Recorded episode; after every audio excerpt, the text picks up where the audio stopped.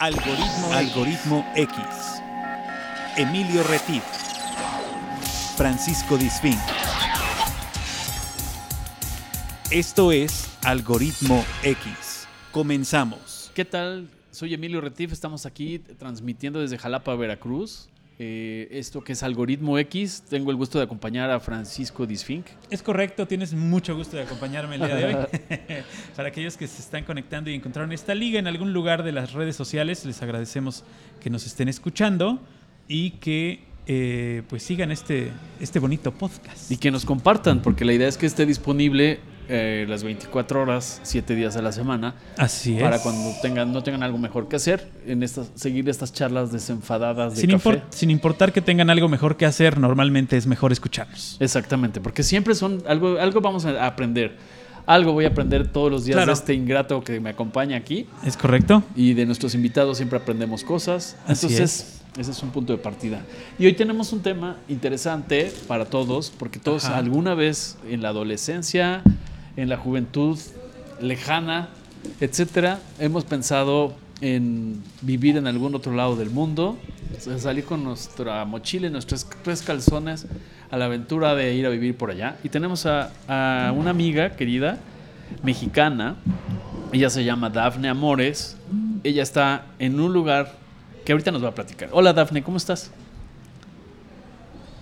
No me escuchas. Hola, muy bien, muchas gracias por la invitación y por eh, poder platicarles un poquito de la experiencia por acá. Muy bien. Eh, ¿Cuánto tiempo llevas allá en, en un lugar que todavía no nos explicas dónde te encuentras? Pero Ahorita, oh, es un mister, no, ahorita les voy a platicar. Ah, yo estoy viviendo en la parte oeste de Canadá, en la provincia de Alberta, específicamente en la ciudad de Calgary, y tengo viviendo aquí casi seis años. casi seis años. No, ¿Cómo pues ves? ya. Ya te libraste de un presidente y un cacho. Sí, porque ya sabes Claro. que en este país nos medimos por sexenio, ¿verdad? Así es. Por sexenio, claro, claro, ca- ya casi cumplo mi sexenio por acá. Muy qué bien. bueno, qué padre. Perfecto. Pero platícanos un poco. Yo ya te conozco, pero vamos a suponer que no te conozco. Supongando. Supongando. eh, Supongando. ¿Qué hacía Dafne Amores en México? ¿A qué se dedicaba? ¿De qué la giraba? ¿Qué había estudiado? ¿Cuáles eran sus sueños? Estamos hablando de hace ocho años, ¿no? ¿Qué, qué- qué pasaba por la mente, por la vida de Dafne Amores, eh, que es nuestra invitada del día de hoy? Ah, pues mira. Esa va a ser un, este va a ser un buen programa, me va a servir hasta de remembranza a mí también. Eh, pues hace ocho años estaba trabajando en México en investigación de mercado. Yo estudié mercadotecnia y casi siempre me dediqué a trabajar en, investigación de mercado y en agencias de, investigación de mercado en, en, en México. Y um, siempre mucho más a la parte cualitativa, que era lo que a mí me gustaba y disfrutaba mucho, aunque la verdad es que trabajaba todas las áreas. Y nada, pues estaba trabajando, estaba mm, estudiando también, porque también en algún punto de esos ocho años me metí a estudiar un diplomado para ser intérprete traductor, inglés-español, porque siempre me gustó, me gustaron los idiomas, siempre me llamó mucho la atención, incluso cuando iba yo a escoger una, la carrera de mercadotecnia, pensé en algún punto dedicarme a letras inglesas.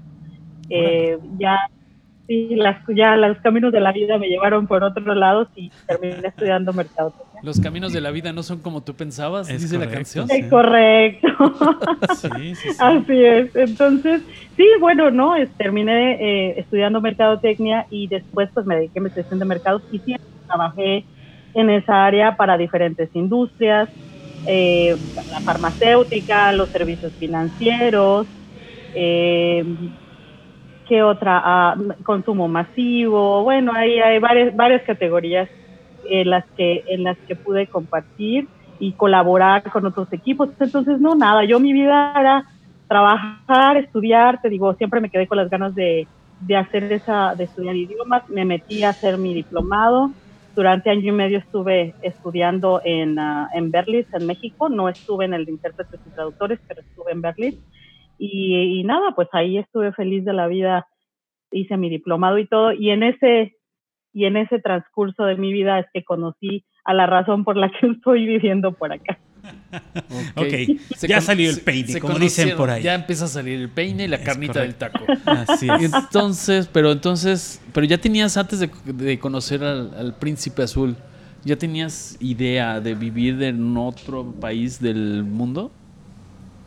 Fíjate que, bueno, en 2004 eh, yo me yo fui a Toronto, me, fui a Toronto a estudiar inglés, exactamente. Entonces, esto previo a, que yo me decidiera de estudiar el diplomado de, de interpretación y todo, pero ah, para perfeccionar un poco mi inglés, me vine a estudiar a Toronto durante cuatro meses en 2004 y me gustó mucho, la verdad es que me gustó mucho Toronto pues era una ciudad más chica, pero finalmente tenía un aire de fe, porque hemos de confesar que soy chilanga, entonces me gustaba mucho, ¿no? La ciudad y todo, pero el país me encantó y lo que estuve y el tiempo que estuve viviendo en Toronto, que fueron esos cuatro meses en un homestay que le dicen aquí, que mm, vives en una casa con o personas de otros países para que Ok. puedas practicar y mejorar tu inglés, eh, me encantó, pero la verdad tengo que confesar, no era el plan quedarme, o sea, yo nunca,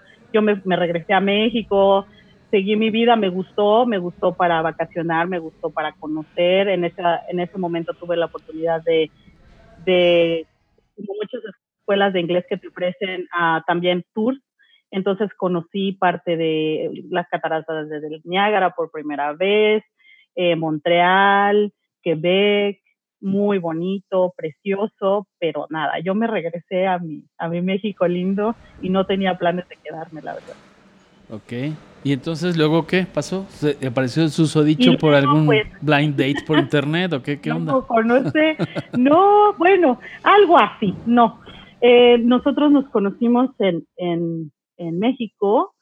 Eh, mi ahora esposo, en ese entonces mi desconocido, eh, nos, nos checamos en México, nos conocimos en México. Eh, él ya tenía, él tiene un amigo que tiene muchos años viviendo en, en la parte norte de México, pero bueno, en ese momento estaba en el DF. Nosotros así nos conocimos, empezamos a platicar. La verdad es que eh, fue un momento de esos de que estás en el momento, en el lugar indicado, en el momento indicado, una cosa así.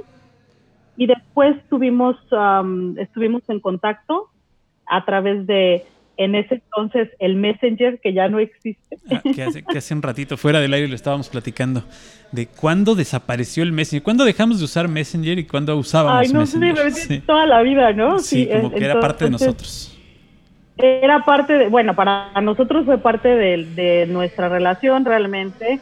Entonces, en ese momento él me, me dijo, oye, yo quiero conocerte mejor, eh, vamos a seguirnos tratando, pero pues una relación a distancia en ese momento era complicada para mí. Yo estaba enfocada en mi trabajo también, en lo suyo.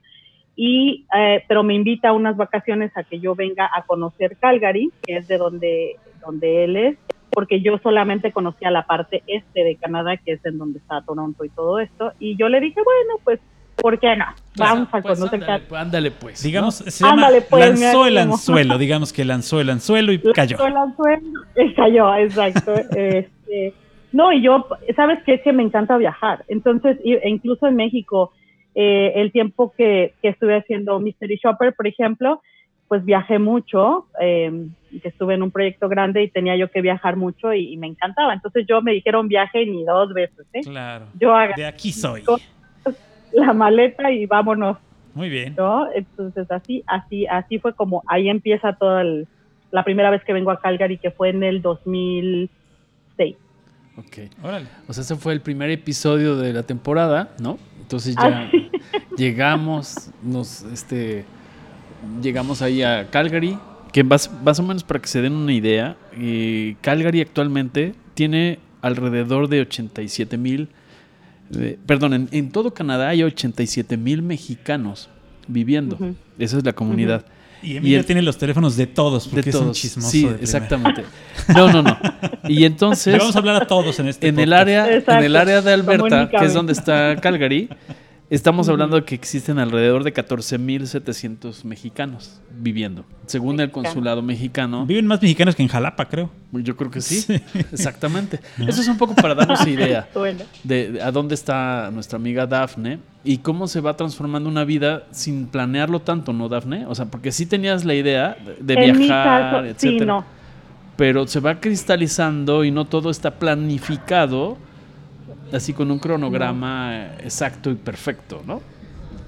No, eh, esa es, esa es mi experiencia. Sí quiero decir esto, es mi experiencia muy particular porque yo sé, y hay mucha gente que está en Canadá viviendo, muchos latinos en general, no solamente mexicanos, pero muchos latinos que, que sí llegar, que sí tenían un plan de emigrar, que sí eh, emigraron aquí Conscientemente de que querían irse a vivir allá. conscientemente claro. planeado, Sí, sí. claro, este, y emigraron aquí bajo, es importante decir, no voy a entrar mucho en eso porque No, no, no, no. soy asesora de migración, pero eh, bajo una categoría distinta, bajo una circunstancia distinta que entonces Claro que- te que- permite emigrar a este país bajo una categoría completamente distinta que la mía, que la mía es por una cuestión personal, ¿no? Vamos Claro. a ponerlo así. Sí, no- Claro. no, ¿no? Hicieron, no hicieron uso de los, de los beneficios que tiene el país como tal para recibir a un migrante de cualquier otro país, en este caso México.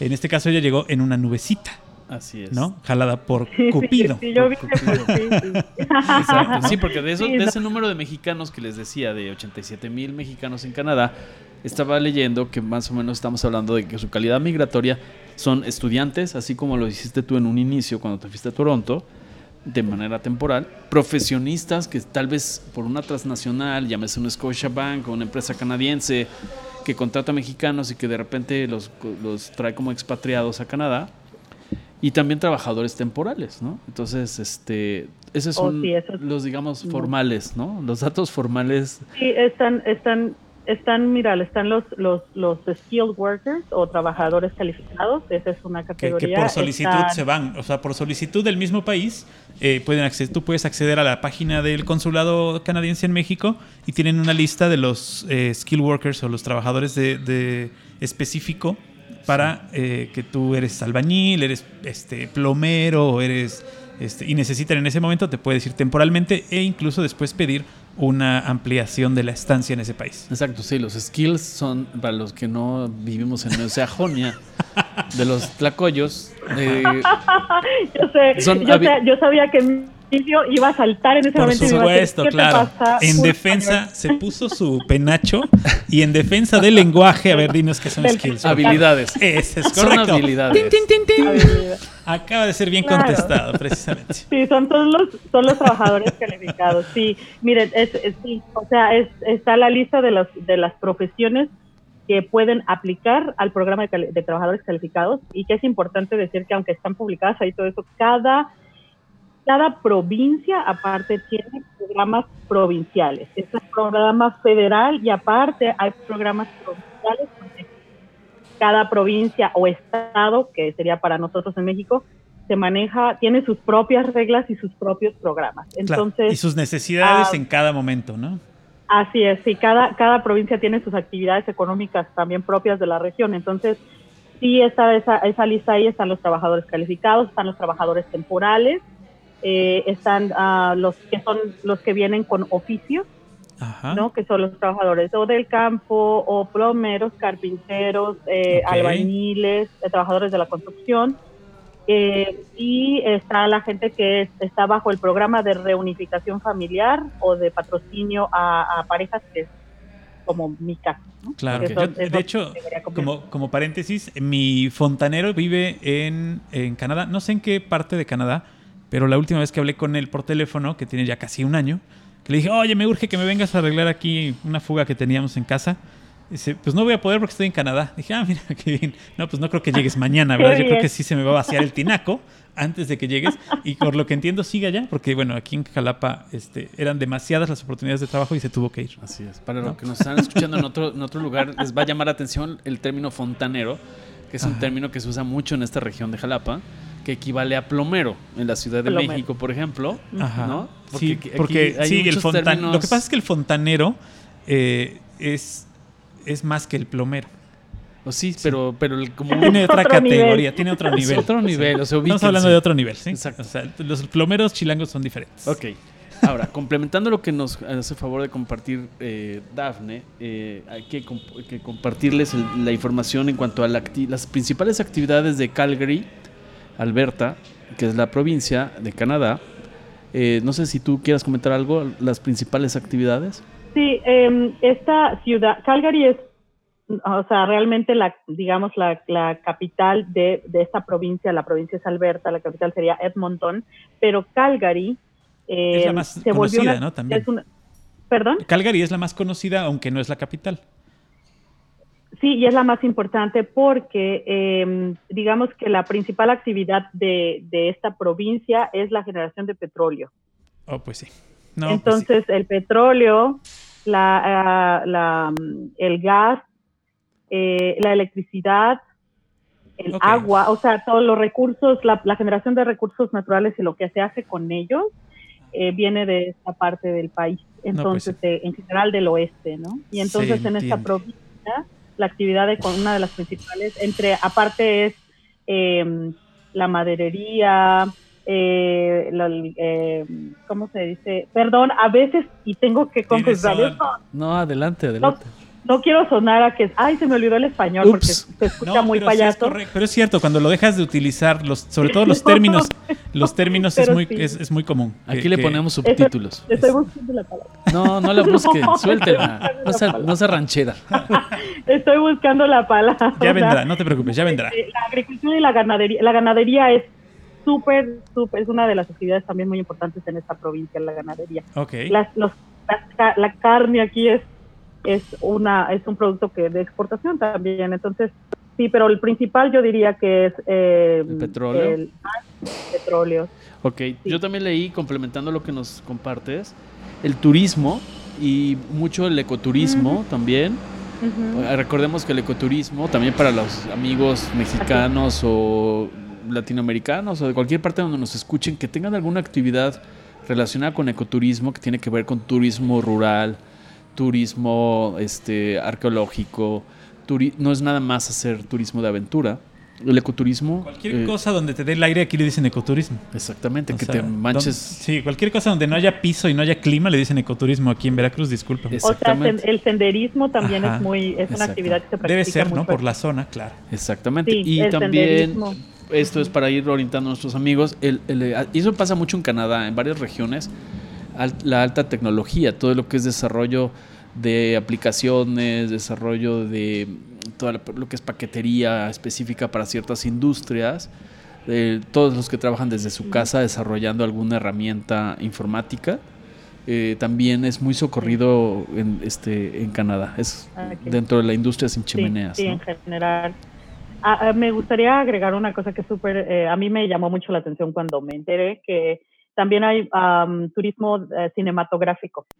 De este lado, donde yo vivo, estoy, pues, vivo cerca de las montañas ah, rocosas de Canadá. Eh, entonces, es un área muy bonita, tiene un- una belleza natural impresionante. Entonces, muchos estudios de Estados Unidos importantes de producciones cinematográficas se han grabado o en la Columbia Británica o en Alberta y en esta zona en general porque hay muchos ah, ríos, lagos, las montañas y los paisajes son impresionantes. Está la zona de Banff, que es una zona turística muy importante para toda la gente que le gusta venir a, disfrutar de, de la nieve, del esquí, las montañas, pero incluso cuando no es invierno, eh, son, unos, son unas vistas y unos lagos y unas, unas cosas impresionantes, la verdad. Entonces hay mucho turismo cinematográfico por acá, hay mucha, hay, graban muchas películas eh, de Hollywood. Hay una, hay una serie que se llama Downtown Abbey que la graban ahí en Calgary.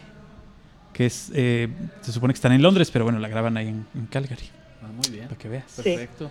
Muy bien. De hecho, bueno, otros temas impor- importantes, además de conocer más historia. Para que, no, para que vean que no es nada más el chisme de qué onda con el príncipe. Si no, nada más nos estamos enterando. Sino también dar información de tipo turístico, de tipo estilo de vida. Eh, leí que, por ejemplo, eh, Calgary y la región de Edmonton y toda esta parte está considerado en el puesto 25 a nivel mundial en lo que a calidad de vida se refiere. Entonces, por ingresos, por estilo de vida, servicios, servicios de salud, todo ese tipo de cosas.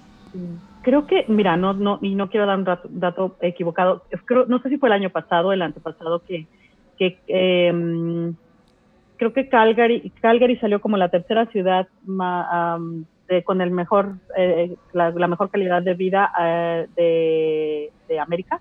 Ok. Em, y, y, es, y es así, la verdad, toda esta, toda esta región es próspera, pero aparte la, la mm, creo que algo que es importante mencionar es eh, el estilo de, de, la, de cómo se vive por acá. No, y no me refiero a, a, nada más las cuestiones económicas, sino a los usos y costumbres de, de por acá, por estos por estas tierras, ¿no? La urbanidad, el, todo el civismo, todo el respeto el, civismo, creo que este sería una, un tema importante, el civismo. La urbanidad es, es, eh, es, algo también que siempre está en constante desarrollo. Eh, Calgary, como tiene, es una ciudad que ha crecido mucho en los últimos años, tiene tres veces el crecimiento del resto de las ciudades importantes de Canadá, por ejemplo, eh, a comparación de Toronto, Vancouver, Montreal, Quebec, que son ciudades también muy importantes y que tienen mucha población, Calgary tiene un, te digo, ha crecido tres veces mucho eh, más rápido que esas ciudades, ¿no? Entonces, em, igual los inmigrantes que hay en Calgary, las, la, digamos, las, la minoría más grande es la minoría ah, que vienen de países asiáticos y de la India. Fíjate, está bien. Hay lugares donde tú lo más que encuentras son asiáticos, ¿no? O sea, te vas de, te vas de viaje a lugares donde se, se hace mucha compra. Los, lugares de shopping en Estados Unidos están llenos de asiáticos, por ejemplo. Sí, claro. Llenos. O sea, parece que los que venden son a ellos, ¿no? O sea, hay muchísimo. Pero fíjate que los canadienses, cuando yo estuve algún tiempo por ahí eh, viajando y conociendo algunas de las ciudades que comenta Dafne, a mí me llamó mucho la atención, y no sé si coincida Dafne conmigo en este comentario, generalmente los mexicanos pensamos que los canadienses son sinónimo de gringo. Y yo te puedo decir, perdón. nada que ver, ¿no? Nada que ver. Son mucho más, mucho más civilizados, mucho menos chancludos, perdón por el término que voy a usar. Pero ya pues lo sí, digo, es un francés que habla inglés. Sí, sí, sí. pero la verdad, no, no, pero además el trato y, todo el tipo de. Te, te, platican la conversación con ellos, etcétera. en, una, en una cuestión de negocios o en una cena no es hablar de, que solo conocen Cancún y, los spring, Breakers, sino realmente los canadienses en general, porque no podemos este, decir. Ah, de haber de todo. Ah, de haber de todo. Pero, pero, pero sí es un común denominador. No sé si coincides, Dafne, en este tiempo que has tenido oportunidad de insertarte en la sociedad, que lo que estoy comentando es cierto. Sí, fíjate que es muy cierto. Yo, yo encuentro que son super, ah, mucho más abiertos. Bueno, es un país multicultural y diverso y así es que aquí el respeto es la premisa número uno eh, cuando establece relaciones de, de, cualquier tipo, eh, relaciones humanas, me refiero, y de interacción social, son, el, el, el, el, respeto es súper importante, eh, la tolerancia, el saber escuchar a los demás, el no ser, y el políticamente correcto se usa todo el tiempo aquí, la verdad, de parte de la...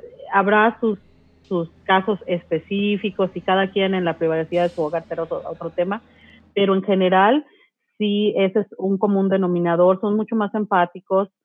Mi experiencia muy personal habrá que piense diferente, pero mucho más empáticos. Eh, a mí me ha tocado personalmente que en general siempre he sido muy bien recibida. Cuando yo digo que soy de México, México les encanta. México es un país que para ellos significa un lugar bonito, con un clima agradable, porque recuerden que los sin nieve son muy largos, sin nieve exactamente y que la cultura en sí les gusta, nuestra cultura les gusta y en general la cultura latinoamericana, porque solamente, no solamente habemos mexicanos, por ejemplo en Calgary, la comunidad venezolana es muy grande, la comunidad colombiana también, eh, chilenos también hay un montón por acá, entonces yo diría que en general hay una apreciación cultural mucho más amplia por parte de los canadienses, eh, por ejemplo, aquí en el verano hay muchos festivales culturales, hay muchos conciertos y hay de todo tipo, o sea, desde los que son únicamente canadienses, que lo podemos decir así, a los multiculturales, pues los festivales filipinos, los chinos, los latinos, los mexicanos, hay de todo y les encanta. Yo creo que hay una, yo diría que esa es la, la, diferencia más grande que yo puedo percibir es eso y el respeto ante todo de, en, en todas las interacciones que haya, sea de negocios, incluso, ¿no? También no hay, y, y los prejuicios eh, de, con respecto a las ideologías, las creencias y las razas. Cero. Esos no están No existen. Mira qué bien. ¿No podremos mandar unos taxistas para allá para que los enseñen a manejar? No. o unos políticos a que les enseñen a gobernar. Hay dos, hay un par, ¿no? Nada, un parcillo, pero, pero sabes que es bien, eh, sabes que fue, es como, yo sí tengo que confesar que mi, mi forma de pensar o mi el, como, como el ente a, través del que miro las cosas ahora es diferente, sí puedo decir que soy mucho más abierta a muchas cosas, mucho más tolerante y he aprendido a, que, a eso, a como a, a respetar eh, otras, otras culturas. los pensamientos distintos de los demás, digo. Sí, eh, sí, definitivamente, definitivamente te digo. La comunidad, por ejemplo, filipina es muy grande en Calgary. La comunidad filipina es muy grande. Los latinos no somos la mayoría aquí al menos de este lado no. Toronto es otra historia, en Toronto la, la, concentración de latinos es diferente, pero aquí, por ejemplo, en Calgary no, los latinos todavía somos una comunidad pequeña y hasta en algún punto te vuelves a topar con los que ya tenemos algún tiempo viviendo acá. Hay gente pues, que ha vivido aquí muchos más años que yo. Y, y es una comunidad pequeña, ¿eh? la verdad, no es pues una comunidad tan grande. Qué padre, ¿no? La verdad es que, eh, bueno, estando fuera, de, fuera del país también debe ser un poco nostálgico el asunto de que hay pocos o de que se ven poco o de que te encuentras a pocos mexicanos. Digo, te vas a cualquier lugar arribita de la frontera y te encuentras a medio Jalapa, pero si, si estás allá, ¿cómo, ¿cómo lidias tú con la nostalgia? ¿Cómo lidias tú con la distancia? Yo sé que en estos momentos, así, en pleno 2019, la tecnología es un gran aliado ¿no? Definitivamente. O sea, es un gran aliado. Pero tú, ¿cómo le hiciste cuando te fuiste hace seis años? Híjole, pues la verdad, o ya le diste a la llaga así, ¿no? Porque yo, porque yo creo que todos, y ese es un comentario yo creo común de la gente que yo, con la que yo me relaciono acá, latinos, me refiero a mexicanos, pero diré latinos porque la verdad es que no solamente convivo con mexicanos, pero pues es un tema, ¿no? Es un tema, yo creo que te, decíamos, siempre decimos que estamos como la India María porque ya no somos ni de aquí ni de allá. Claro. Eh, la gente en México siguió su vida, sigue adelante su vida, todo sigue, todo pasa, todo sigue su camino. Tú dejas México y te quedas hasta el día en donde te fuiste del país de origen y entonces cuando tú regresas, es casi casi quieres encontrar todo igual, ¿no? Y, y a todos ahí igual esperando a que tú regreses y bueno, nada, pues la vida ya pasó, las amistades a veces se pueden conservar, a veces no, la distancia eh, es dura, lo, el invierno no ayuda. Me imagino. es otra cosa, súper importante, al menos en esta, bueno, en todo Canadá, pero voy a hablar en este caso de Calgary. Calgary tiene inviernos este, duros. Eh, el invierno dura de cuatro a cinco meses, o sea, no es un ratito. Eh, hay inviernos más duros que otros. Calgary ah, ah, tiene la, la, bondad de estar, como está cerca de las montañas, tiene un efecto de aire caliente que baja a, ¿no? De, que se hace hacia la ciudad y entonces hay días en donde nos da un bonito, uh, un, un, break de, del, del, invierno y es un efecto que se llama Chinook, que eh, así le dicen aquí que es ese aire caliente que baja de las montañas y entonces de un día de estar a menos 15 amaneces a, a 3 grados y entonces yo sé, sacas los shorts, sacas los shorts y sales a la calle. Pero casi, casi, sacas el short, la playera y dices, wow.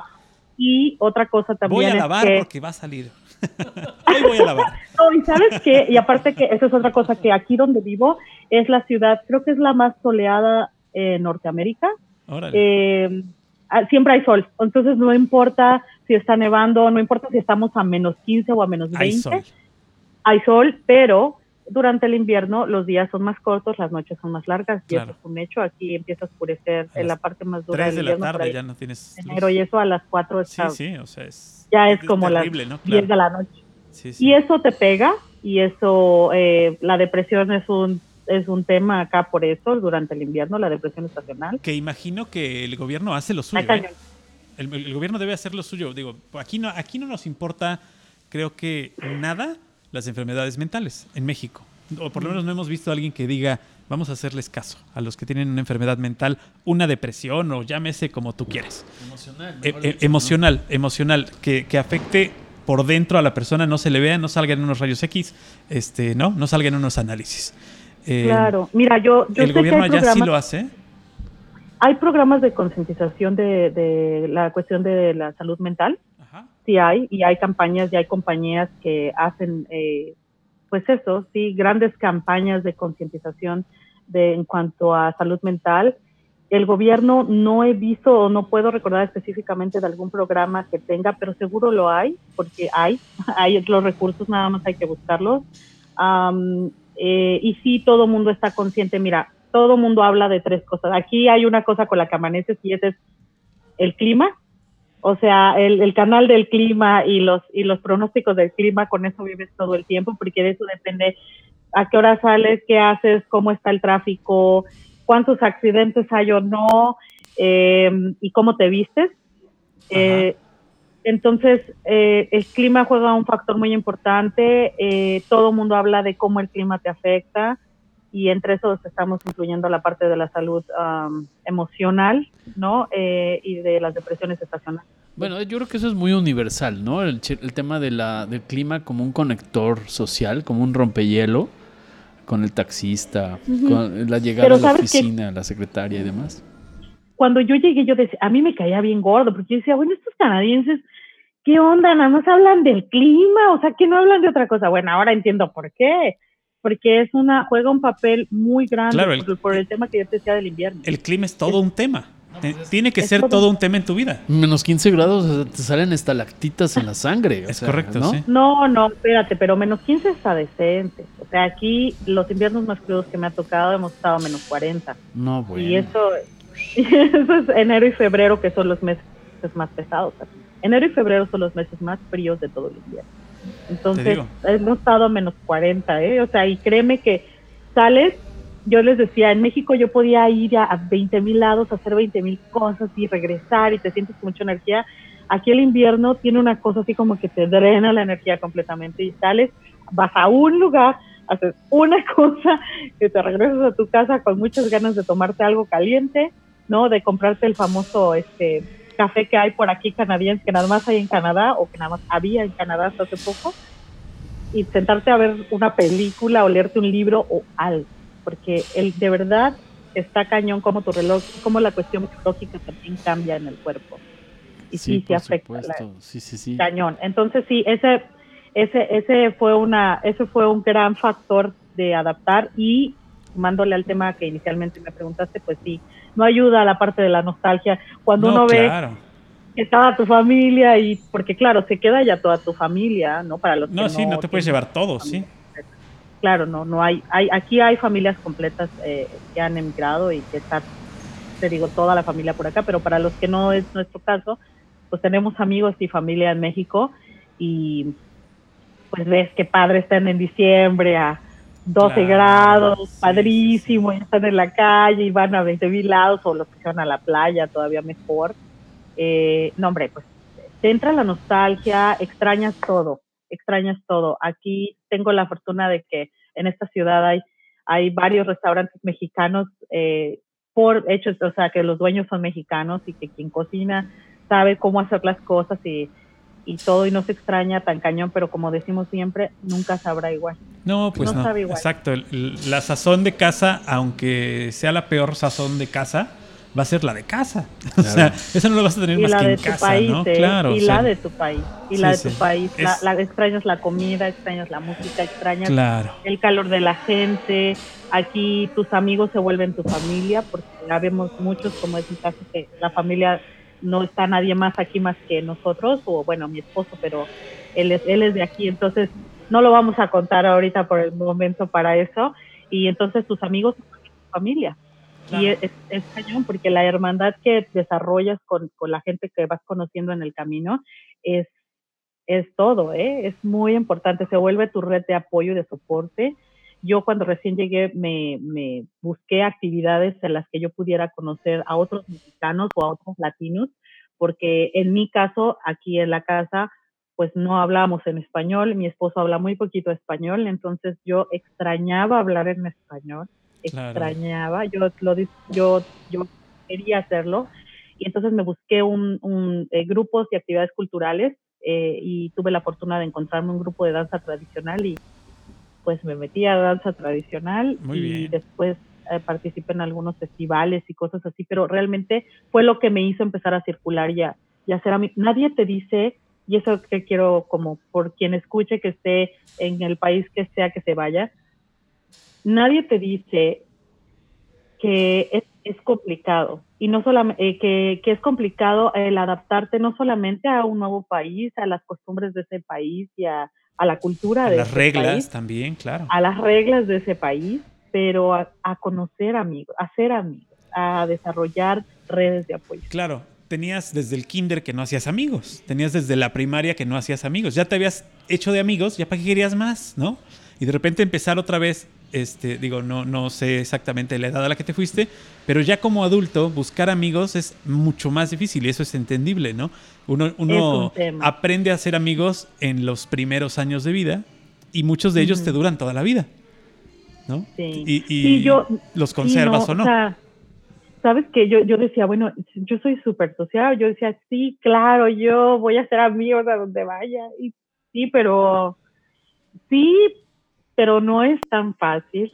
Sí, porque claro, como tú lo estás diciendo, de adultos, eventualmente, bueno, sí, convives con la gente con la que trabajas, desarrollas buenas amistades, como aquí con, con Emil, que nos hicimos buenos amigos y, y, vas conociendo gente eh, con las que vas desarrollando relaciones con el tiempo, pero híjole, cuando llegas y empieza tu vida desde, esa es otra, empieza tu, todo lo que tú conocías, ya no está mal. Entonces, un esquema distinto, un esquema distinto y una red de apoyo distinta es algo en lo que tienes que trabajar para poder este, ser parte de, esta nueva vida que has escogido, porque no nada más está eh, el tema de, bueno, pues me voy a Canadá y va a estar bien padre porque el país está bien bonito. Y yo siempre les digo, ah, tengo un par de amigos que han emigrado y les digo, bueno, o sea, sí, Claro, sí, sí, no está feo, está bonito. Está muy bonito, pero yo también conozco gente que se ha regresado a su país de origen porque el invierno fue muy duro,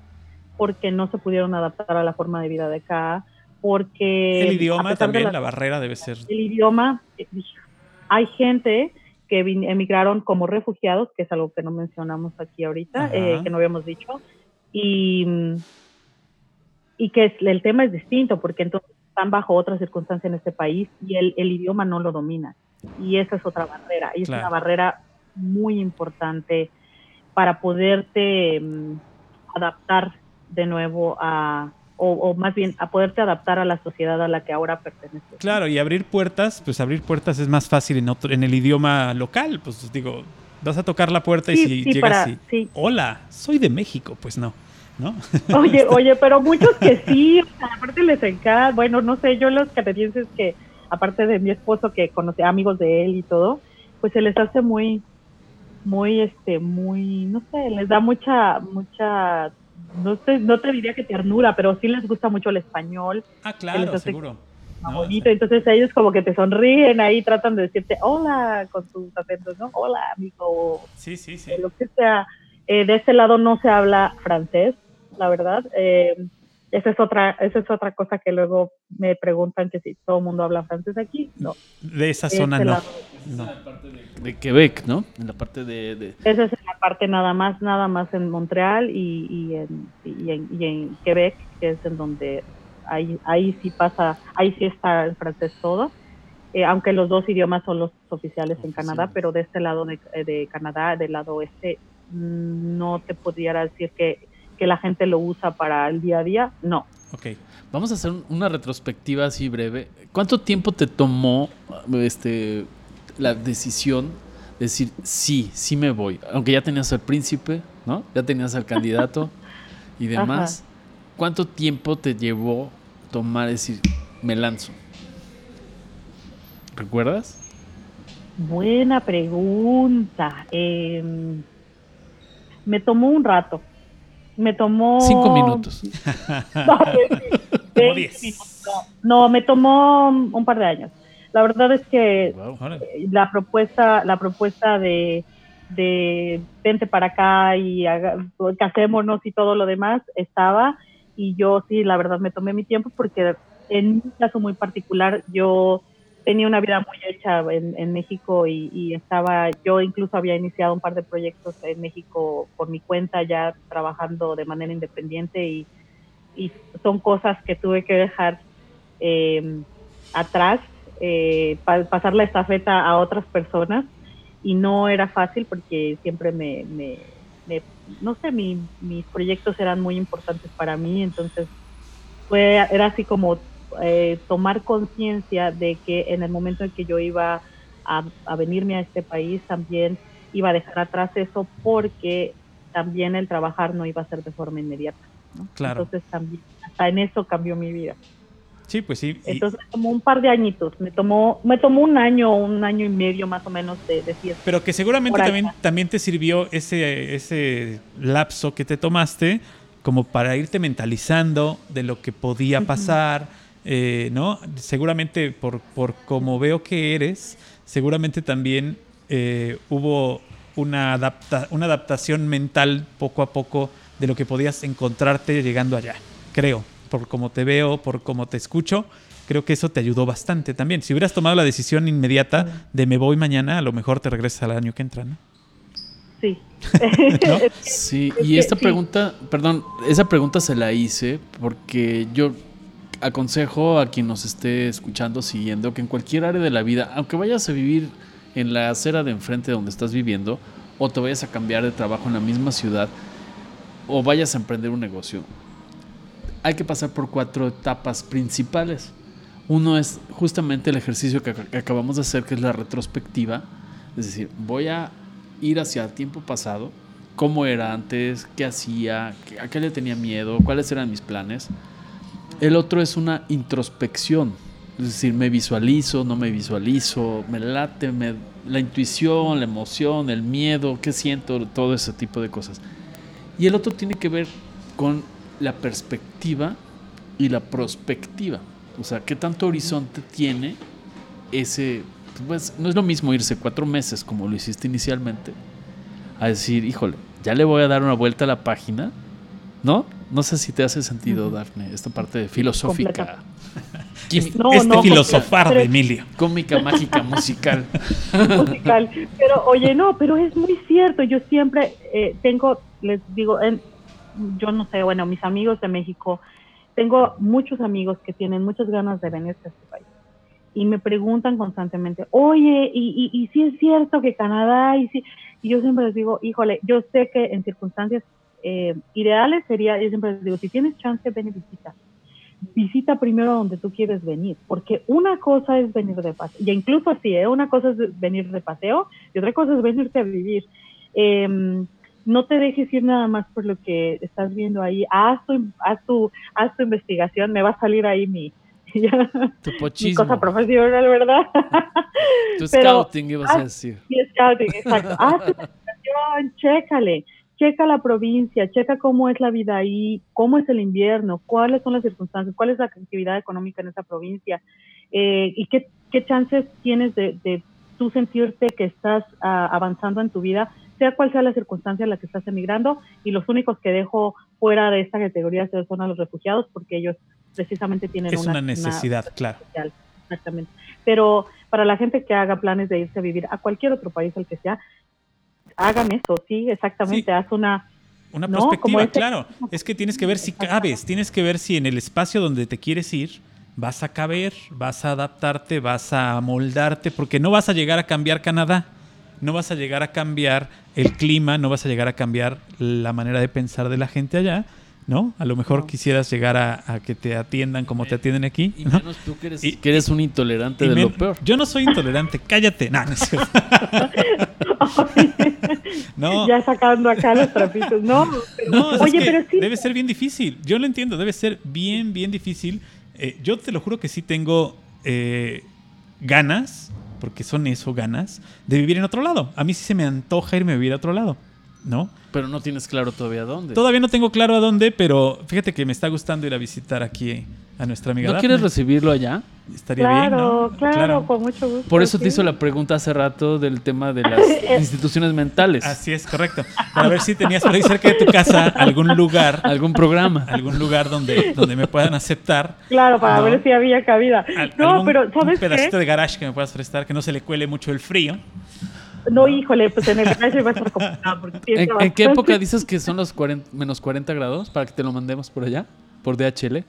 Enero, febrero, con mucho gusto. Estaría padre, estaría padrísimo. Yo sí me animo, ¿eh? A mí me encanta el frío. De verdad, me encanta el frío. ¿En serio? Sí. Pero yo, a mí también, fíjate, a mí también. Yo algún tiempo viví en Chiapas, que amo Chiapas porque la, la otra mitad mía es chiapaneca, pero el, caño, el calor está muy cañón y yo, Sí. la verdad, no puedo con ese calor.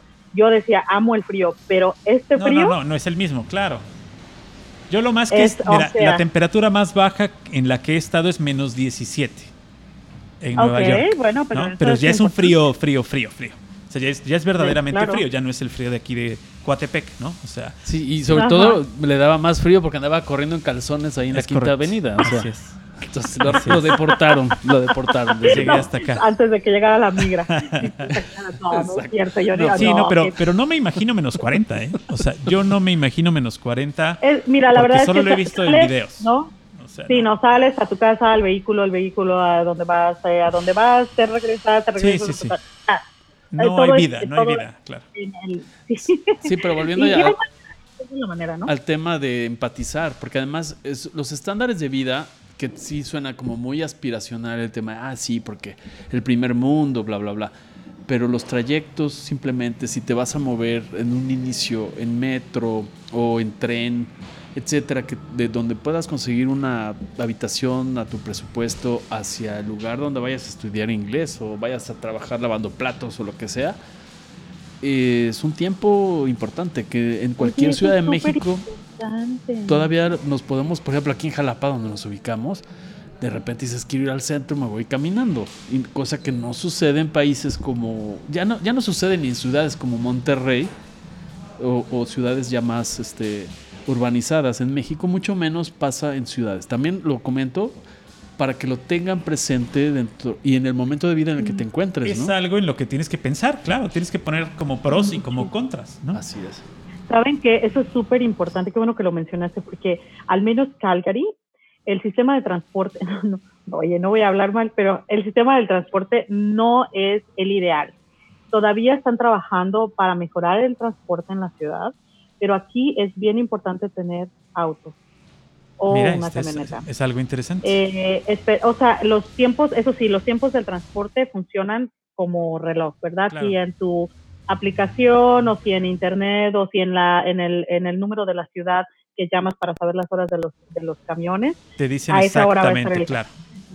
pero eh, créeme, de todas maneras es bien complicado irte a la parada del autobús a menos 20, aunque tú sepas que el No, camión ya viene en, un- en dos minutos. Y, y en sí, las, el, el sistema de transporte no estaba diseñado para, para qué tan rápido ha crecido la ciudad. Entonces, Sí, se, se ya se ha quedado saturado, corto. ¿no? Claro. Exactamente, ya se ha quedado corto y la gente que no tiene vehículo, la verdad es que sí le sufre un poco. El transporte es no, la calidad del transporte no es mala, eh, hay tren y, y autobús, pero precisamente por lo que te digo, los autobuses a veces un trayecto que en automóvil te lleva 15 minutos, Ajá. eh, a- a- a- aquí te lleva, eh, no sé, por ejemplo, te puede llevar una hora en autobús Oh, eso sí, sí. por la vuelta que da el auto para, para Claro. cubrir las, las zonas ¿no? de la ciudad. Entonces sí, son, son de esas, por eso yo digo, hay que hacer su investigación y, y hay que, hay que, hay que ver cuáles son los, los elementos que también van a formar parte de tu vida diaria y investigarlos bien. Claro, y, el y además los recursos que vas a tener que llevar en una reserva, porque en lo que te acomodas, te ubicas, consigues trabajo. Ah, no, que yo llevar- quiero un príncipe como ella. Oye, No, no sí, es si cierto, vienes no. así con príncipe Así y toda sí, la cosa, sí. pues perfecto. No, pero no, mi- claro. mi, mujer me mata, imagínate. No, pues ya no sabe cómo deshacerse de él, ya por eso me encargó. Ahí te encargo que hagas algún programita por allá por Calgary. ¿no? claro, claro. Pero, por No, ejemplo, pero- tú, por ejemplo, tú ya llegabas con un plan ya que te ibas a casar y demás, pero tú llevabas tus propios recursos, por decir, por si no me hallo, ¿no? Fíjate que sí, ¿no? la verdad es que sí, no. Bueno, es que es que mi esposo y yo nos conocemos desde hace muchos años. No, lo conocí desde el 2006 y para y nosotros tenemos nosotros nos casamos en el 2014. O sea, realmente son muchos años que hubo ahí Una de conocer claro. Sí, en el trayecto de la vida y, y no siempre fuimos pareja, a veces éramos, no, tuvimos nuestros truenes como todo mundo y amigos y luego regresábamos y luego hicimos planes y todo, pero incluso sí estuvimos nosotros aquí viviendo un año antes de, de decidir casarnos. Eh, entonces, claro, porque bueno, de las relaciones a distancia y la gente que tenga una relación a distancia sabrá que no es lo mismo. es bien difícil. Así sí. es, toda la tecnología del mundo, pero no es lo mismo, ¿verdad? La convivencia de todos los días. Si no es lo mismo el filtro en Instagram, ¿no? O el filtro en No. una- que, que ya que ronque. Hoy veía, hoy veía una nota, en, Claro. en alguna red social veía una nota de una chica que eh, le mandó una foto a su marido desde un lugar donde andaba de viaje. Le dijo, ya estoy aquí en el hotel, este, nos vemos pronto, ¿no? Y le manda la foto desde el hotel y el marido le contesta con, quiero el divorcio, ¿no? Y Órale. cuando analizas la foto, la chica está en su cuarto de hotel y hay un zapato junto a la cama que es de hombre, ¿no? Entonces, la chava se le olvidó quitarlo, ¿no? Obviamente no era de ella ni era un regalo para el marido. Claro. este, y, era un- y era bastante grande el zapato, entonces yo creo que también por eso el marido dijo, ahí te ves. Tremendilla, nos salió Nos tremendilla salió ella. tremendilla, sí, sí. Sí, eso fue, eso fue. Digo, no, no es No, el sí, caso. imagínate. No, y la verdad es que, ah, bueno, y esa es otra que también la gente que está en, en relaciones, no voy a decir matrimonios porque no todo el mundo está casado, pero en, en relaciones eh, multiculturales o interculturales, esa es otra historia también, porque esa es la adaptación también de tus costumbres, las mías, tu, Debe ser, tu claro. eso es otro rollo, Sí, ¿no? la, Los- los la latinos. suegra, la cuñada, ¿no? Como en todas las familias, o sea, y cuando como es en todas las familias. Bueno, es que aquí el canadiense realmente, los que traemos este, a la familia cargando con nosotros somos los latinos, pero Sí. los canadienses no. Eh, la verdad es que la, la- es una sociedad bastante individualista, diría yo. ¿Ah, sí? Y, y No tienes realmente Así como que cada fin de semana quiere ver a la suegra. No, eso no. hay sus casos, ¿no? Seguro, claro, sí, pero seguro. no, la mayoría de, no, fíjate que no, la- aquí realmente como el la cordón familia umbilical de es largo. Se queda así como ahí los ves en el Día de Gracias o en Navidad, si es que es el caso, o en el Año Nuevo, no sé, pero no realmente la familia que formas, eh, esa se vuelve como justo como La nueva, la- tu nueva familia, claro. ahí. Exacto, y hay mucha respeto a eso, como a mucha la de a independencia, como Ah, muy bien. Pues no porque seamos familia nos tenemos que reunir y Claro, entonces- claro. O sea, lo muégano es más latino, ¿no? O sea, Sí, totalmente, claro. Aquí, aquí no puedes pensar en hacer una fiesta porque dices, puta, ya No. mira la lista de invitados, ya son 400, quítalos, ¿no? O Sí, sea, exacto. o sea, si te pones a hacer no, la cuenta. te ofende. Sí, no, imagínate, no vas a invitar a la tía Luchita que tiene 25 años que no la ves. A tus tías de No, Guanajuato. ¿no? imagínate a, las tías, de- que, las tías que tengo ahí muy bien paradas en Guanajuato este, y, y no van a venir a la boda, se van a sentir, ¿no?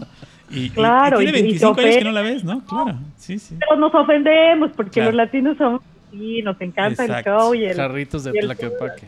Es- sí, sí. completamente, ¿no? Y en cambio, por ejemplo, ellos, no, mi, de- mi esposo pues es- dicen lo que es, es y como es y nada de que chiquito, bonito, preciosito, no, o Nada. sea, nosotros tenemos mucho hacer eso como Sí, claro. le adornamos antes de dar el Sí. golpe o acá la información como es y en cambio ellos no, pues es bastante lo que es es y no no la adornan, no la ponen bonito, Sí, no, nada. exacto, no. Oye, ¿qué crees? ¿Te acuerdas el coche que ya no te gustaba? ¿No? O sea, pues fíjate que, Sí, sí, ¿no? que ya lo tuvimos que cambiar. ¿no? Ajá. Eh, que no, claro. puedes, no puedes hacer esa, ese, ese entourage de la historia, ¿no? Que es, eh, pues es, otro tipo de cultura, totalmente. Completamente. Yo, yo en las fiestas, déjenme les digo esto, la, eh, habrá sus, sus excepciones, pero las fiestas canadienses, Ajá. eh, y podemos etiquetarlas así, que esa es otra cosa que ya se me ha quitado mucho, pero las fiestas canadienses, vamos a decir, tienen una hora de inicio y una hora de término. O, sea, no te dicen, no llegas es- te digo a las 8 para que llegues a las 10, ya te viste No. horriblemente mal. Ya eres el No. peor. Ya eres el peor. No, no, no, porque yo decía eso. ¿Quién va a llegar a las seis? Pues todos. Si la fiesta es a las seis, ¿quién va a llegar a las seis? Pero eso es- Todos. es, es increíble los patrones culturales, Sí, sí. de verdad se los juro, que yo decía, "Echa que eso no existe, por supuesto que existe, porque no solamente yo lo hago, lo hace todo, sí, lo, lo hacemos los, Los ¿no? latinos, los y- y mexicanos, mexicanos, tenemos ¿no? un rollo con la hora, ¿no? El ahorita, Entonces, ahorita seguramente tu marido no lo entiende. La, la puntualidad. El ahorita Entonces es- yo decía, ¿quién inaugura una fiesta a las 6 de la tarde? Por Dios, no, no, ¿para qué llegamos a las 6, Claro. no? Y Entonces él era como, vámonos, son cinco y media. La puntualidad es, es Qué todo. ¿eh? padrísimo está Es eso. Todo. Ni O tampoco las tornabodas y el recalentado No. y el, ¿no? Bueno, y el, y el te doy pantuflas para que No, no, después no, de no. las Ah, por, porque ya te cansaste. claro.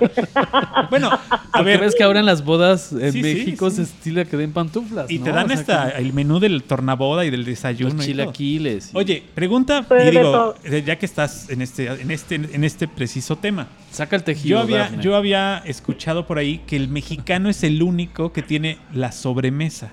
¿Es correcto o no es correcto? O sea, el hecho de que termines de comer y te paras y te vas en cualquier país, ¿eh? Aquí terminas de comer y te puede llegar la cena sin problema. Yo he tenido, yo he teni- oye, yo he tenido que buscar a mi esposo en eso, porque, pues claro, yo quiero el chisme, ¿verdad? Claro, ¿qué pasó en el día? Por espérame, supuesto, sí. el cabecito o algo. Y, y entonces como, bueno, ya comimos, ya vamos. Ya vámonos. Ya, ya, ya, ya. Claro, Sí, sí, sí. en el restaurante sobre todo, ¿no? Ya sabes, como salimos para eh, una cita, salimos y vamos a cenar y, es, y después de comer es como, ok, pidamos la cuenta, vámonos. Los meseros Órale. a veces te dicen, ok, ya acabaste, ok, te traigo tu cuenta. Y nosotros normalmente... Deben ¿qué? ser la ¿Me estás pesadilla. corriendo la qué, no? pesadilla. El- Claro, el, porque- mexicano es la pesadilla de los de restaurantes. Pues acuérdate el bullying que le hicieron a Vicente Fox porque le dijo a Fidel Castro. Come si te vas. Come si te vas, ¿no? Pues sí, literalmente. Lo que pasa es que en la cultura latina, o sea, Latino, sí, pero el mexicano. Yo, yo he escuchado que el mexicano es el Sí. que tiene la sobremesa más grande. Sí, el Sí, mexicano está, sí, estamos cañones. La verdad nos encanta el chisme, sentarnos después de la comidita como a reposar lo que nos comimos, ¿no? O al, o al, al té, el café, lo que te tomes. Claro. Y este y echar el chisme cañón después de comer. ¿eh? Eso sí, sí, sí, olvídate. Entonces yo decía, oye, qué mala onda, me estás cortando Me están O sea, ya te quieres ir, o sea, ¿no? O el mesero que claro. te dice y te trae la cuenta para, ¿qué onda? No, Ya. porque además ¿te la mesa, pues tienes que usarla otra vez, ¿no? O sea, ese es dinero que se está quedando estancado ahí. Claro, ahí puedo sentar a alguien más. Eso lo, sí. Pero lo de la fiesta también, porque yo decía, qué groseros, o sea, te invitan a una fiesta y te dicen a las 8, o sea, de 6 a 9. Y a las y a las 8 y media. Prenden la luz. A las 8 y media, porque el canadiense es puntual, Ah, pero puntual, ¿eh? o Sí, sea, ellos cinco minutos antes de la hora, ellos están ahí y eso es estar puntual, listo y preparado para lo claro, que sea. claro. Uy, Entonces, la 4T le a sería las fabuloso. Tú ves que ya todo el mundo empieza a agarrar sus abrigos, a empezar A despedirse, claro. Y, to- y yo, yo decía, o sea, pero ¿cómo? Qué la fiesta aburridos. tiene O sea, es neta. una hora de no vamos, a, término. no vamos a estar una hora platicando en la banqueta como en México. Ándale, y eso, ¿no? Que en México ya te vas, Pero, pero, estás en la banqueta, ¿no? claro, en la banqueta estás una hora más. Si no, hay, si no está lloviendo, es una hora más en la banqueta mínimo. Claro, no, no, ellos no, no, ellos no. Y aparte es, si te invitan a cenar, entonces te ofrecen de comer. Pero si te invitan a tomarte un café, Es un café. es café. un café. Claro, O sea, saca O sea, las galletas, no- no, no hay duda que no va a haber. No. Nada de como en México que a la casa que lleguen, Claro. oye. ¿tienes hambre? Pedimos unos Oye, ¿quieres tacos, ¿no? Claro, sí, sí, sí. O sea, el, asunto. De cenar, pedimos unos tacos Claro. o quieres algo de comer. No, Creo eh, que sobró no. Adobo aquí de ayer, O ¿no? sea, Ajá, hay no te ofendas. O sea, Hay un poquito de adobo Exacto, ayer. no- Exacto. nada, Voy por ¿no? unas es tortillas. como- este, y hacemos- le echo más agua a los frijoles y hacemos ahorita unos tacos. Sí, no pasa comen nada, dos, comen claro. tres, ¿no? Sí, sí, sí. Oye, ya voy a. Ya, sí, no, ya no. le voy a hacer de cenar a los niños. ¿Quieres que te haga un sándwich? ¿No? Un- Típico. Un chocomilk. Claro, o sea, es- eso es aquí Ah, en sí, México. sí. Bueno, ¿no? y la cena, la cena aquí, la, la cena para nosotros, la cena aquí es, Es en la noche, realmente claro. la comida. Pero a ustedes es a las cinco, ¿no? importante, que es Este- las- sí, entre las 5 y las 6 de la Claro, tarde. sí, sí. Es que la comida fuerte. la Que comida para fuerte. nosotros sería como un tentempié, ¿no? Pues no, lo que pasa es que ustedes no hacen la comida de mediodía, ¿no? O sea, la comida del mediodía no la hacen prácticamente. Hacen un No. lunch a medio mañana. ¿no? Eso sí es muy Sí, gringo. a Y las- llegan a las 6 de la tarde ya y cenan y a las 8 están en Sí. cama a dormir, ¿o no? Algunos. Bueno, no tú, Oye, otros, otros que son, otros que son más rebeldones, no, más, más desveladones, pero sí, algunos sí, a las 8 hay, hay gente que, bueno, duerme temprano, y eso sí, nunca verás que alguien vaya a casa de otra persona sin, Sin invitación, No, sin no, no, avisar, claro. o llamar después de las 10 de la noche o de las 9 de la noche. Vecino, de- me presta su bomba para el baño, es que se tapó, ¿no? A las No. 10 de la noche, pateando la puerta. Vecino, ¿su bomba tiene bomba para el baño? ¿No? Claro, ¿dónde está mi bomba? Ahí está a el ver. mexicano. Si no hablas Ahí está el inglés, nada más le mexicano. haces la señal, Claro, ¿no? si le haces la señal de la bomba, le haces así. Para ver, ¿no? Para saber. No, ser- seríamos los mejores vecinos de un, de un canadiense. Exacto. No, nos votarían, no, llamarían a la migra, mi querido Paco. Imagínate. Ay, me encanta. ¿No? Estaría genial. No, para nada. ¿Cómo Tendrá una No. tacita de café, una tacita de café, una tacita de azúcar a las 11 de la noche. Bueno, es que voy a no, hacer no, un no, La vecindad, oye, Claro. la vecindad, eso sí quiero decir, la vecindad, en la mayoría de la- las partes de la ciudad y todo esto, eh, es muy buena. Sí. Eh, la ciudad es bastante segura, pasan cosas como en todos lados. La ciudad es bastante segura, la policía es bastante efectiva, eh, las cuestiones de seguridad aquí son muy importantes, pero los vecinos son, al menos los que yo tengo son- y los que he tenido en general, son personas súper buena onda. Aquí hay incluso el día del no como el día del vecino, pero hay momentos en donde compartes con tus vecinos en general, te conoces, te has visto, te Sabes. saludas, la gente, yo a mí me Claro. yo que soy chilanga me costó mucho trabajo y lo confieso Pues sí, que en México, ¿no? bueno, en el de o en la, en la- perdón, en, la, ciudad de México, claro.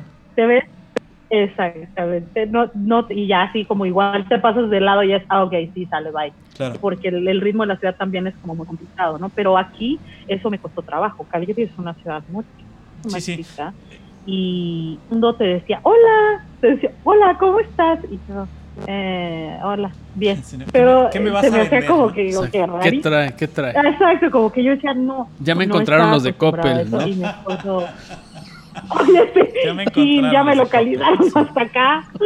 Pero, ¿sabes qué? Y mi esposo me veía así como que, oye, ¿qué. Son, son los vecinos, claro, son, son parte de la comunidad. eh, cómo está tu día, claro.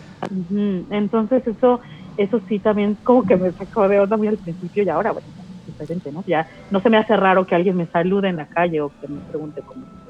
Sí, no, es eh, el- la funcionan como una comunidad y no como un ente solitario como lo hacemos en ciudades grandes como Ciudad de México, que dices, bien lo Sí. dices, ni conoces al de junto ni te interesa conocerlo, ¿no? Ni A te eso, me, interesa tampoco. a eso me refería con el estilo diferente entre los norteamericanos o estadounidenses comparado con los canadienses. Son como más civilizados en esa parte, aunque yo no he vivido el tiempo que lleva Daphne ahí, por supuesto, Sí. pero sí es como más, Debe ser. más urbanizado, más... Además aquí, aquí en México pues no existe el- la organización de las ciudades como existe en otros países en donde las ciudades donde se elabora y donde se va a la escuela está en un lugar y tú vives en otro.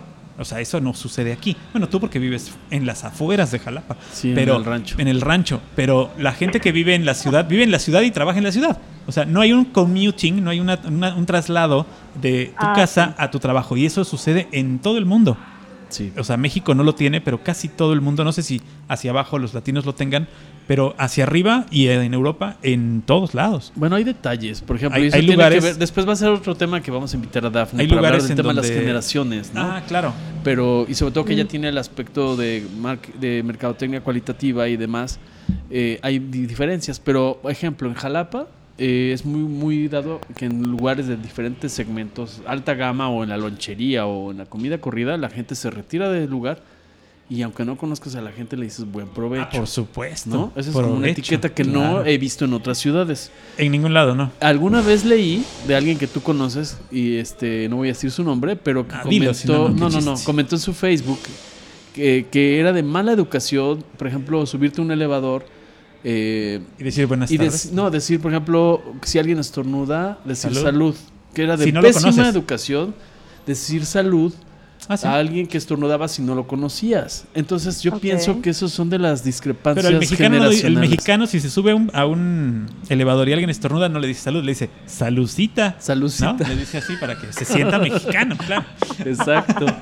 Pero yo creo que O le esos, dices, ábrele a la caliente, carnal, ¿no? Para que sea mexicano. esos matices que está dando Dafne es importante en esa inserción esa exploración que se haga del lugar a donde vas a donde Y piensas vivir. seguramente si no hubiera sido de la mano del marido, muchas, en muchas ocasiones la habrían visto así con cara de ¿qué? Que incivilizada. ¿No? Que incivilizada, pero seguramente Pues, tu marido te pateó varias veces por abajo de la mesa de, a ver, mijita, calma. Ya es hora de calma". irnos.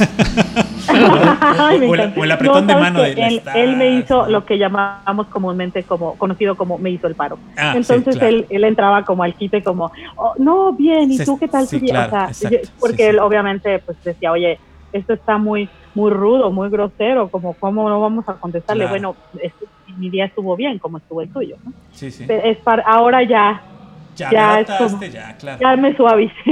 Sí, déjame decirte, Dafne, que te, te- te- me tienes gratamente sorprendido porque te tengo mucho aprecio, pero además te noto mucho, mucho, pero mucho más sociable que antes. Antes dilo, era, sí, no, no es cierto. Me encanta. No, pero no era fácil que con una charla como con alguien que no conoces, y menos este ingrato, Sí. te desenvolvieras tanto y te noto mucho, muy desenvuelta. Te lo digo de verdad Ah, y me da mucho gusto y tu expresión y todo. Es que también ya no doy miedo, eso también es importante. Ya, das, con el- con ya das corto, ternura, con ya das ternura corto con no. las No, calidad. no, súper buena onda. No, no, no. No, pero muchas gracias, muchas gracias. Sí, la verdad es que eh, si bien es cierto algo, algo como todas las experiencias en la vida te ayudan a crecer y a desarrollarte en otros aspectos en donde tal vez no. Y como estuve lleno de retos, la verdad, mi, mi, mm, ah, mi parte donde migré y, y me hice una vida nueva aquí, yo creo que esa es parte también de la evolución y del crecimiento de encontrarte en una sociedad distinta, en Claro. donde tuve que abrirme a otras formas de pensar, de ser, de moverme, de integrarme también a otras actividades.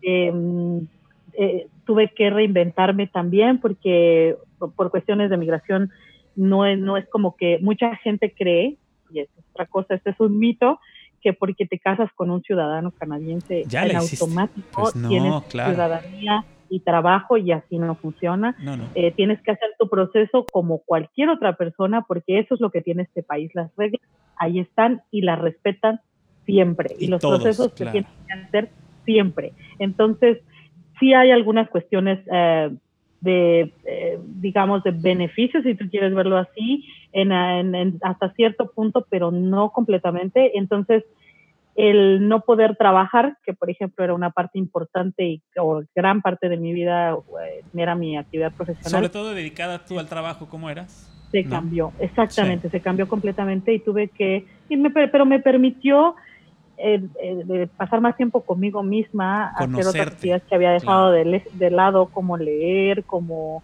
eh, ver una parte tal vez incluso hasta más humana de muchas actividades, disfrutar la danza, que te digo que me metí a eso y lo disfruté muchísimo y conocí a grandes amigas que tengo ahora acá y que me aventaron como porras, pero pero pero creyeron en mí y entonces me fui a un festival a bailar donde yo Qué no padre. conocía a nadie y yo decía, pero estoy representando a mi país y eso es algo súper, eso es otra cosa que se me ha desarrollado, no que antes no quisiera México, pero yo no lo valoraba y, y, y lo amaba como amo mi país ahora y Claro. que desarrollas un sentido, Te no quiero decir nacionalista, porque sí. No, como, pero te ¿no? conviertes en un verdadero embajador por gusto, que eso es lo más importante. ¿no? Cuando es por gusto. Cuando es por gusto lo haces con cariño, lo haces, lo demuestras, la gente lo nota, ¿no?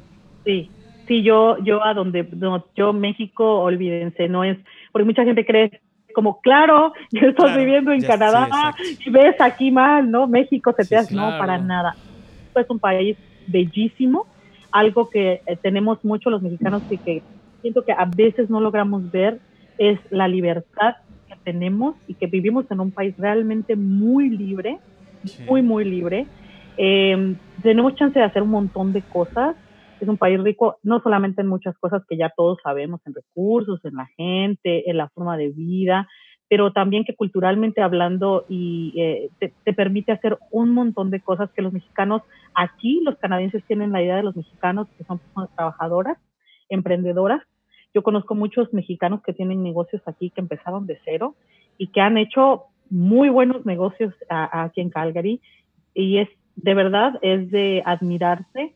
Eh, yo con, eh, tengo la oportunidad de contribuir también para, para una parte de, medios para otra, otros proyectos que apoyan a la comunidad latina que está acá por justamente los, las barreras del idioma y el poder poner información eh, importante para la gente que vive en Canadá en su propio idioma es, es, es fundamental, ¿no? Entonces, muy padre muy, eh, muy, muy interesante y que ha sido lleno de retos y que ha sido parte de, de, crecer en un país distinto a mis, voy a decir que de los de los 30, más allá de los 30 para no entrar en detalle. Exacto, para, para no decir.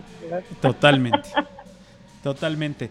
Bueno, pues oye, Dafne, te agradecemos enormemente que hayas tomado la llamada, que nos hayas platicado esta tarde eh, desde allá y nosotros acá dándote guerra eh, para conocer el estilo de vida, conocer la manera de adaptarse, los, eh, pues, los aprendizajes que has tenido, porque no, no podemos decir que hayas tenido algún choque como tal, pero de verdad, de verdad te agradecemos mucho porque esto que tú nos cuentas a nosotros, a pesar, digo, además, además de que a nosotros nos sirve mucho por cuestiones culturales, eh, a mucha gente que lo está escuchando seguramente también le sirve para tomar una decisión. Y para tomar una decisión ya sea para quedarse o para irse. No a Canadá, a donde sea.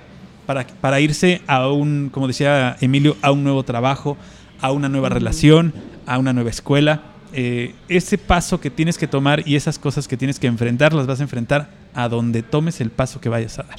Así ¿no? es. Y te agradecemos de verdad muchísimo, muchísimo. Me dio mucho gusto conocerte. Aunque sea a través, de la, a través del cuadrito, como dice Martín. Del cuadrito. Del cuadrito, así es. Exacto, que es una charla que vamos, eh, que vamos a tener en otro episodio de Algoritmo X y la idea es, es, justamente esto, estas charlas desenfadadas donde podemos conocer la parte emocional, la parte racional, los miedos, los logros y aquí yo veo, Dafne, y te mando un abrazo con mucho cariño y te agradezco también tu tiempo y sobre todo ver tu evolución, tu evolución como ser humano, eh, de verdad es, es notorio y te, te, agradezco compartirlo con nosotros y con pues las tres personas o cinco o tres millones de personas que nos estén escuchando oh, y que de algo les haya servido. Millones, ¿Por qué no? Vamos a decirlo, de, de personas Así a las es. que lleguen, que es la, la, magia del Internet. Pero quiero decir una cosa, nada más esta frase que me, yo siempre la tengo presente, que es que emigrar a otro país no es para todo mundo, pero si lo vas a hacer, aviéntate con todo, porque tienes que tener una mente abierta completamente para de verdad abrazar el proyecto en el que al que vayas a hacer, ya sea emigrar o empezar un negocio, como sea, como decía Emilio, y aventarte y, hacerlo con toda la pasión y con todo el amor del mundo para que entonces puedas tener un, una, una perspectiva muy buena y un, y, una, y un futuro que te llene y que te, y que te emocione todos los días.